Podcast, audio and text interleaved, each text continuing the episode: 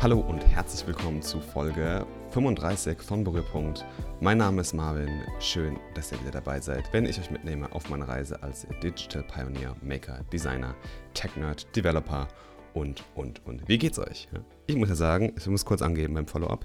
Äh, mir geht's relativ gut. Ich war jetzt eine Woche im warmen Urlaub. Draußen werfen irgendwelche Kinderstäbe an Autos. Das sollte man auf gar keinen Fall tun.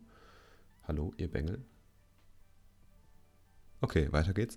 Ähm, ich war eine Woche im Urlaub im wunderschönen Madeira auf einer portugiesischen Insel, habe den Sonnenschein genossen, ordentlich abgeschaltet, eigentlich so eine digitale Detox-Week gemacht, könnte man schon fast sagen. Und wirklich einfach gar nichts mitbekommen. Ja. Deswegen erscheint der Podcast auch jetzt ein bisschen später. Ich bin erst nachts gelandet und da hatte ich jetzt keine Lust mehr aufzunehmen. Aber ich habe mir natürlich schon Gedanken gemacht, über was wir heute reden werden. Und ähm, ich habe heute so ein bisschen anderes Update vor, einfach weil ich jetzt die letzte Woche nicht viel mitbekommen habe und auch äh, nicht viel schauen konnte, was jetzt in der Welt von Development, Tech und Design abgeht. Und deswegen habe ich mir gedacht, machen wir heute einfach mal ein Update einer anderen Art. Nämlich so ein kleines, ich sage einfach mal, Explain Me Like I'm Five. Ja? Also ich erzähle euch einfach so ein bisschen was über ein Thema, was mich nämlich brennend interessiert in der letzten Zeit, nämlich Cybersecurity und einfach Online-Privacy. Also Privatsphäre im Netz, Sicherheit im Netz ist jetzt gerade irgendwie so durch diesen Bundestag-Hack in den letzten Wochen äh, sehr, sehr populär wieder geworden, das Thema. Und eigentlich, wenn man mal so in die Vergangenheit schaut, irgendwie ist das Thema super wichtig, aber man redet dann erst immer darüber, wenn es zu spät ist. Aber das ist bei so vielen Dingen natürlich so. Deswegen einfach mal so ein bisschen heute einen, ich will nicht sagen einen Guide, was man machen sollte. Ich kenne mich da bestimmt nicht, ähm, also ich kenne mich wahrscheinlich schon gut aus, aber ich bin nicht der Beste da auf dem Gebiet. Aber einfach mal so die Vorkommungen oder die Sachen, die ich jetzt einfach so in der letzten Zeit unternommen habe, Sachen, die ich gerne nutze und Sachen, die ich auch jedem empfehlen kann, der viel gerne im Web surft und sich einfach um seine Privatsphäre, um Sicherheit Gedanken macht. Weil ich glaube einfach im Jahr 2019 ist das was, was einfach ja jeder mal einfach bedenken sollte. Und es gibt wirklich ein paar Vorkehrungen, mit denen man ja, die man treffen kann, wo man einfach so viel sicherer im Netz unterwegs ist. Und äh, die wollte ich euch heute einfach mal auf den Weg mitgeben und so ein bisschen erzählen, was ich so mache. Ich habe das Ganze auch, damit es nicht so langweilig ist, in einem Dialog aufgenommen bei der Folge 2 zu 2 mit David. Die wird äh, nächste Woche erscheinen. Die verlinke ich auch unten in den Show Notes. Ähm, deswegen hier einfach nur so ein ganz kleiner kurzer Abriss mit ein paar Stichpunkten zu den wichtigsten Sachen, die ich eigentlich jetzt so selber unternommen habe. Und ich will auch gleich starten und zwar nämlich mit dem aller, aller wichtigsten Teil, nämlich einem Passwortmanager. Ja, es gibt mittlerweile, ich glaube, ich habe, früher war es irgendwie so Kundenkarten, die man gesammelt hat. Mittlerweile sind es Passwörter. Auf jeder Seite, auf jede Anwendung, die du gehst, du brauchst irgendwie ein Passwort. Egal ob Netflix, Facebook, Instagram, Amazon, der Online-Shop, bei dem man irgendwie gerne Kekse shoppt, ist es egal was, du brauchst überall gefühlt ein Kundenkonto und ein Passwort. Und das Schlechteste, was man natürlich machen kann, ist entweder das Passwort super einfach zu wählen, einfach zum Beispiel das Wort Passwort, was ja immer noch das populärste Passwort ist, den Webseitenname und irgendeine Zahl hinten dran oder irgendwas mit Geburtsdaten und sowas. Und ähm, dadurch wollen sich natürlich, damit wollen sich natürlich viele Webseiten schützen, indem sie jetzt sagen, hey, du brauchst mindestens acht Charaktere, also äh, eight Characters, äh, acht Zeichen, dann Sonderzeichen, eine Zahl, Groß- und Kleinschreibung. Klar, da kommt Frust beim Nutzer auf und man überlegt sich dann auch manchmal einfach nur ein starkes Passwort und das benutzt man dann überall. Was aber mindestens genauso schlimm ist, als wenn man super einfache Passwörter benutzt.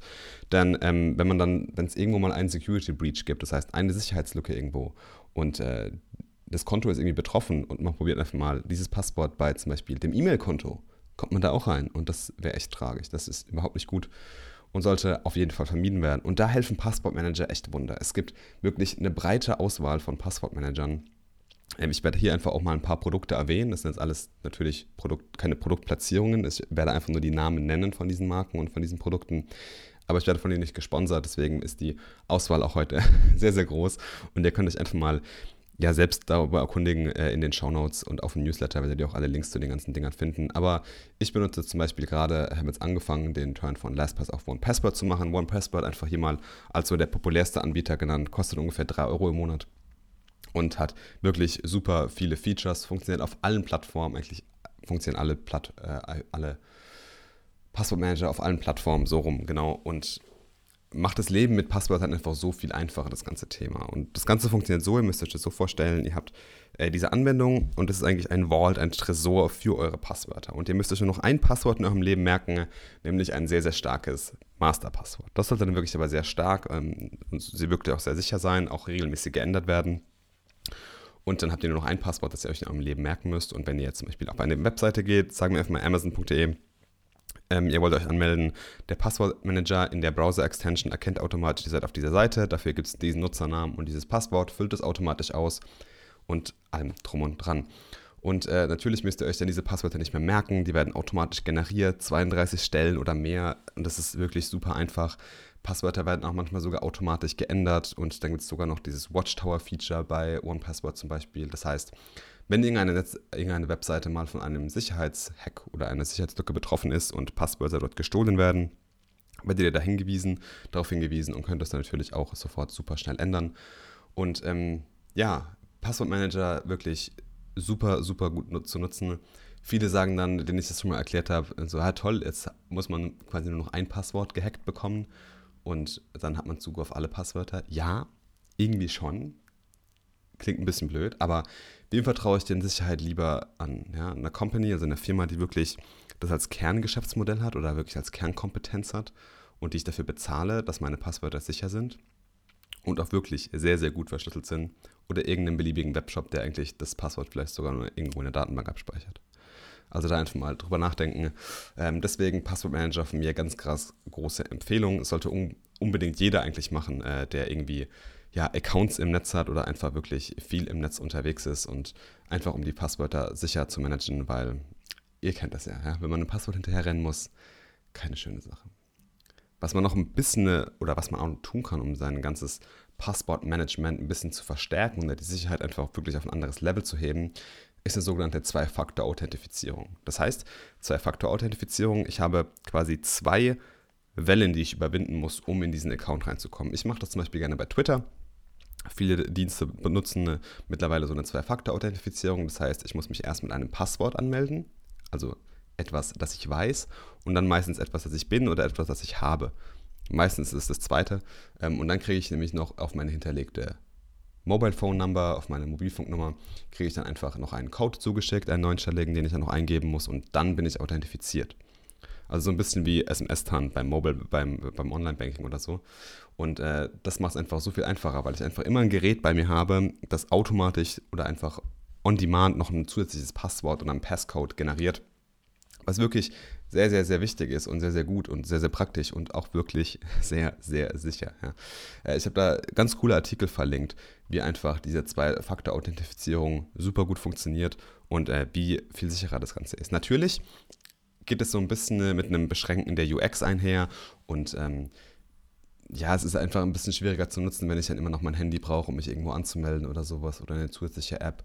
Aber es macht das Leben einfach so viel sicherer, glaubt mir. Und äh, man sollte sich einfach im Jahr 2019, glaube ich, daran gewöhnen, Zwei-Faktor-Authentifizierung oder kurz 2FA zu nehmen. Und deswegen auch wirklich bei allen Diensten, die das anbieten, definitiv machen. Was oft unterschätzt wird, ist eigentlich mh, hm, das Device an sich selbst, ne? nämlich der Device-Code für das iPhone oder das äh, Smartphone im Allgemeinen sollte es jetzt mittlerweile auch sehr, sehr stark sein und sehr, sehr wirklich sicher. Früher hat man gesagt, irgendwie äh, vier Zahlen reichen aus, das ist aber nicht mehr der Fall. Vier Zahlen gelten mittlerweile als unsicher, sechs Zahlen sogar auch und man sollte sogar noch einen Buchstaben mit reinnehmen, um das Ding wirklich zu sichern. Da gibt es ganz krasse Videos und ganz krasse ähm, Blogposts einfach, wie lange das wirklich dauert, so einen Device-Code zu hacken und wer will das schon, wenn man irgendwann mal das Handy verliert, geklaut bekommt, dass man wirklich einfach an die Daten rankommt. Und das ist nicht schön. Dann was, was in Amerika ganz krass ist, ich hoffe, diese Welle schwappt nicht nach Deutschland über, aber das wäre ziemlich heftig, ähm, ist das sogenannte SIM-Hijacking. Das heißt, es ist eine Kombination aus diesem Social Engineering oder einem Social Hacking und auch irgendwie einem, einem Physical Hack, ähm, dass ich mein, mein Mobile, wie heißt das, Mobilfunkanbieter davon überzeuge, dass äh, meine SIM-Karte, dass ich irgendwie meine SIM-Karte verloren habe und die neu aktiviert werden muss und so weiter. Und ähm, damit können dann quasi Leute Zugriff auf deine Handynummer bekommen ja, und können dann Sachen wie zum Beispiel die 2FA umgehen, was natürlich super scary ist. Und ähm, da gibt es sogenannte, kann man sogenannte Pins einsetzen für den Mobile Phone Carrier, also für den Mobilfunkanbieter, dass man einfach für jede Aktion, die man am Vertrag oder einfach an dem Kundenkonto ändert, ein Passwort eingeben muss. Machen mittlerweile viele. Ich glaube, äh, T-Mobile, O2 macht das. Bei den anderen bin ich mir nicht ganz sicher. Aber ich habe da mal einen echt interessanten Artikel verlinkt in den Show Notes, der echt ähm, ein bisschen gruselig ist und auch mal zeigt, was dann alles eigentlich passieren kann. Was glaube ich auch viel wichtiger ist noch, ähm, was jetzt viele schon ja, per Default machen, aber was man unbedingt machen sollte, wenn man ein älteres Gerät hat, eine Encryption, also eine Verschlüsselung der Festplatte. Super, super wichtig. Ich habe da einfach mal eine Podcast-Folge gehört, ähm, wo jemand gesagt hat, ja, du kommst eh nicht in meinen Laptop rein. Was hat er gemacht? Er hat einfach seinen Laptop aufgeschraubt, die Festplatte rausgenommen und waren allen Daten dran. Wie man das verhindern kann, ist einfach super leicht, einfach mit einer Encryption. Früher war die noch wirklich sehr RAM-hungrig, also sehr hungrig vom Arbeitsspeicher her. Mittlerweile ist es bei den neuen MacBooks sogar Default, dass die Festplatte einfach verschlüsselt wird. Das heißt, selbst wenn ich die Festplatte hätte, bräuchte ich ein Passwort, um auf diese Festplatte zuzugreifen. Und das ist einfach eine gute Sache. Ja. Mittlerweile ist es auch super ressourcenschonend und man braucht gar nicht mehr so viel krasse Computation Power dahinter. Und so eine Encryption ist super leicht einzurichten. iPhones und Android-Phones machen das mittlerweile, glaube ich, auch sogar per Default.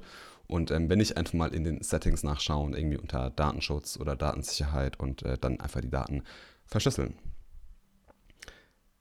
bei Daten ist auch immer noch so eine ganze Sache, äh, die Backups. Backups sind super wichtig. Ich kenne viele Leute, die keine Backups machen und sich dann, ihr kennt das natürlich, ja, irgendwas, man macht irgendwas Wichtiges und immer dann, wenn es am wichtigsten ist, raucht irgendwie der PC ab und alle Daten sind futsch. Und ähm, der David hat mir da eine echt coole Regel erklärt, nämlich diese 3-2-1-Regel. Also drei Backups auf zwei verschiedenen Geräten mindestens eine Meile voneinander entfernt. Warum eine Meile voneinander entfernt? Das ist ganz einfach.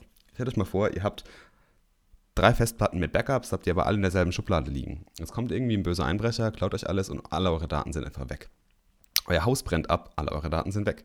Deswegen ist es immer schlau, einfach mal eine Festplatte irgendwie zu Verwandten zu schicken oder zu einem guten Freund, den ihr vertraut oder irgendwo in ein Bankschließfach einzuschließen, dass ihr einfach eure wichtigsten Daten immer habt. Ja, auch wenn irgendwie was wirklich krasses passieren sollte, dass ihr die wichtigsten Daten immer habt. Das ist ganz, ganz wichtig.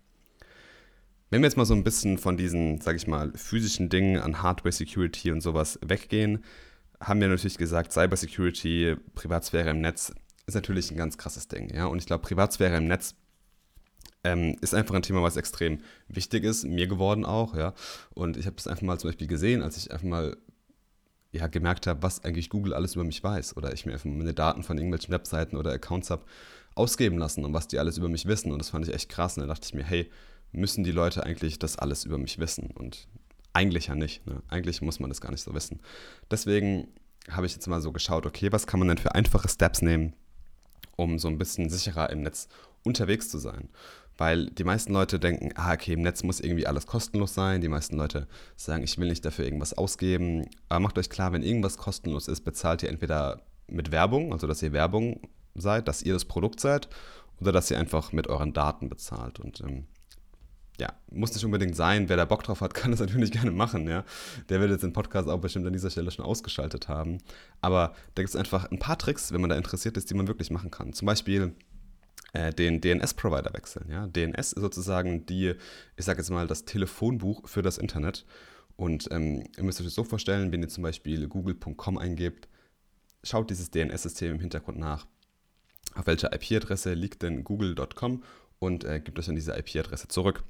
Das Problem ist, die meisten Internetprovider, die DNS bereitstellen, tracken halt natürlich jede Seite, auf der ihr unterwegs seid. Und ähm, da gibt es auch andere DNS-Provider, wie zum Beispiel äh, von Cloudflare, der 1.1.1.1, also viermal die 1, die einfach das verhindern und das so ein bisschen Privacy First einfach angehen.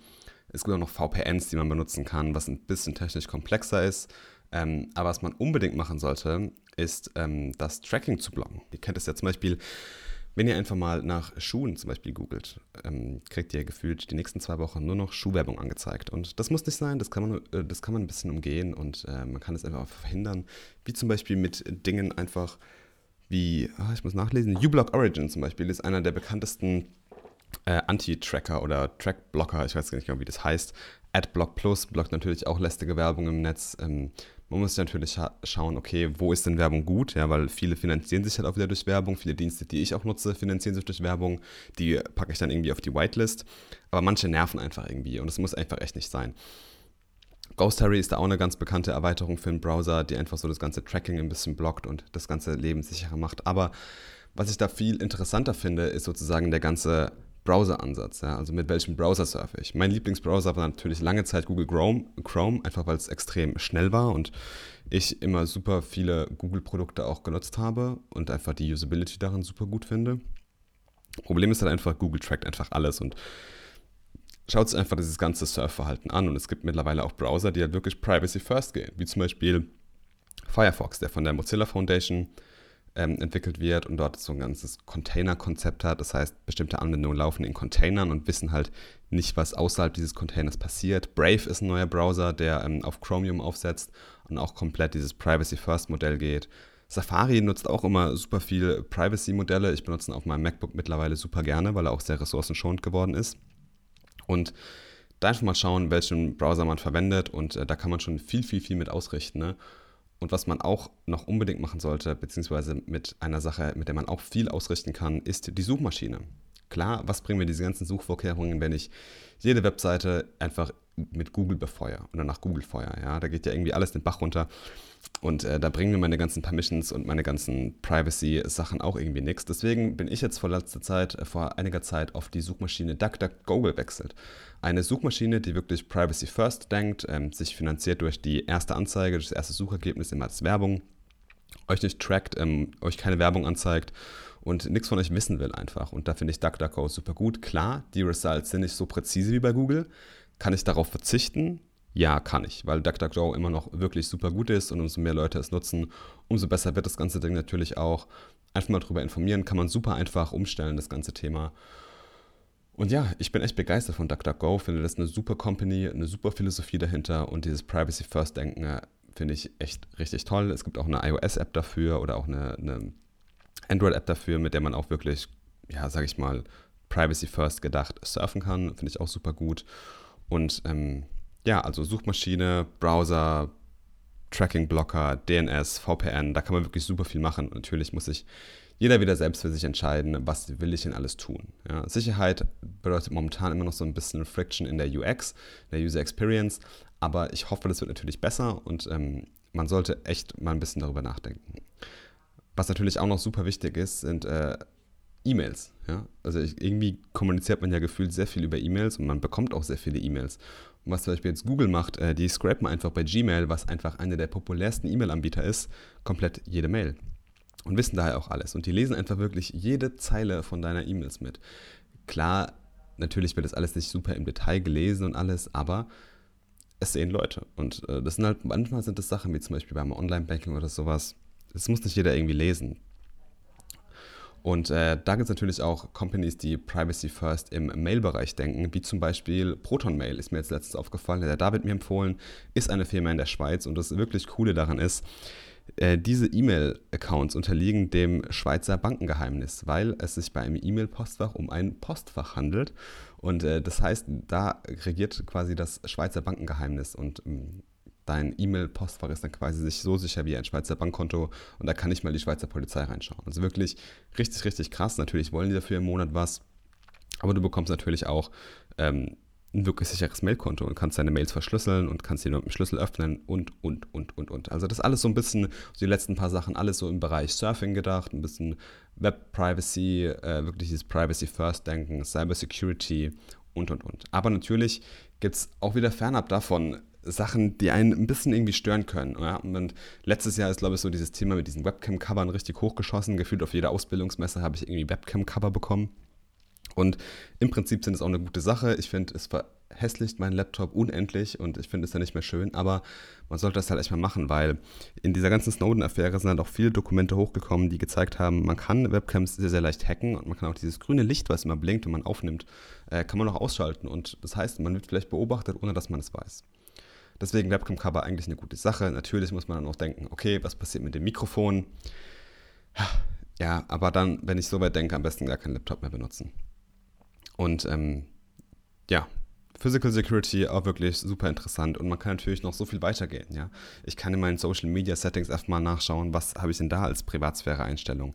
Ich kann mal einfach auch in meinen, in meinen Apps und in meinen Anwendungen auf dem Laptop einfach mal nachschauen, okay, was für Permissions, ja, was für Berechtigung gewähre ich denn? Wer hat alles Zugriff auf die Kamera, auf das Mikrofon? Brauchen diese Apps eigentlich wirklich Zugriff auf Kamera, Mikrofon oder Kontakte? Oder wollen die da irgendwie nur Daten ziehen, ja, wie zum Beispiel Evernote.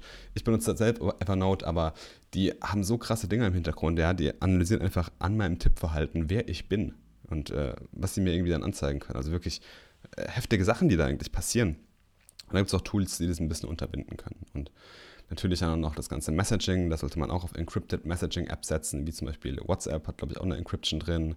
Äh, Signal, glaube ich, auch. iMessage sowieso man sollte sich unbedingt auch über Phishing-Attacken informieren. Ja? Also das heißt, ähm, da packe ich einfach einen Blogpost rein, da der Podcast jetzt unnötig lang wird, weil ich jetzt auf alles wirklich im Detail eingehe, ähm, dass man einfach so ein bisschen Skepsis einfach hat. Ja? Also wenn mir jemand eine E-Mail schickt mit einem Link, muss ich wirklich auf diesen Link draufklicken? Was steckt dahinter? Ja, Kenne ich die Person irgendwie? Was könnte dahinter stecken? Einfach mit einer gesunden Skepsis an das ganze Thema rangehen.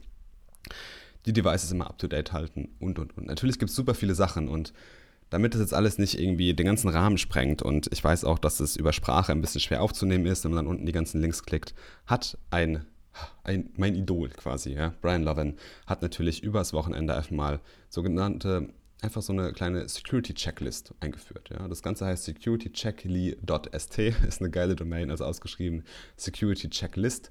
Und ähm, was das ist, man hat einfach eine Checkliste mit diesen ganzen äh, Punkten, die ich auch gerade erwähnt habe und noch viel, viel mehr. Das Ganze ist Open Source, man kann es auch weiterentwickeln und forken und, und, und. Und da sieht man einfach mal alles erklärt, super viele Links dazu und einfach mal die Schritte, die man unternehmen kann, um einfach online ein bisschen sicherer unterwegs zu sein. Ich finde es eine super coole Sache und von mir gibt es da zwei Daumen hoch. Meine Top 3 der Liste ist natürlich der Passportmanager, super wichtig. Ähm, sich ein bisschen über Phishing informieren, eine gesunde Skepsis haben. Backups fände ich jetzt auch extrem wichtig und so das ganze ähm, ja, Zwei-Faktor-Authentifizierung ist natürlich auch ein super Ding, was ich echt praktisch finde, um einfach in der Sicherheit ein anderes Level zu erreichen. Ich hoffe, dieser kleine Ausflug hat euch gefallen und so ein bisschen, ja, einfach mal alles kurz erklärt. Ich habe es jetzt wirklich sehr frei Schnauze gemacht, habe einfach mal so gebabbelt, wie es mir, gebabbelt, so geredet, wie es mir in den Sinn kam und einfach so die Punkte aufgezählt, so, die ich jetzt so im Hinterkopf hatte. Ich hoffe, das war okay für euch. Ich kriege das auch nochmal alles natürlich super gerne im Newsletter ein wenig aufbereitet und in den Shownotes natürlich auch jeder einzelne Link zum Anklicken und Favorisieren und, und, und, und, und. Am Ende vom Podcast haben wir immer noch One Cool Thing. Ja. Ich habe jetzt eine Woche auf Madeira verbracht, deswegen ist die Insel Madeira natürlich mein One Cool Thing. Aber ich habe in dieser Zeit auch ein Buch gelesen, nämlich von Ethan Cross, Ich bin die Nacht, der erste Reihe dieser äh, Shepard-Thriller-Trilogie, Trilogie, Sexologie, mittlerweile sind es sechs, heißt es Sexologie? Ah, egal. Mittlerweile sind sechs Teile, glaube ich. Den ersten habe ich gelesen, ich fand ihn super, super spannend, richtig gutes Buch. Hau mich jetzt gleich bei diesem regnerischen Sheetwetter draußen auch hin und werde den zweiten Teil verschlingen. Und ähm, ja, mir hat es wieder Spaß gemacht. Heute mal eine etwas andere Folge über Cybersecurity. Und nächste Woche hören wir uns dann wieder in alter Manier mit Follow-ups, Links und Sachen aus der Designwelt. Und bis dahin verabschiede ich mich natürlich wie gewohnt immer mit den Worten Keep creating awesome stuff. Euer Marvin.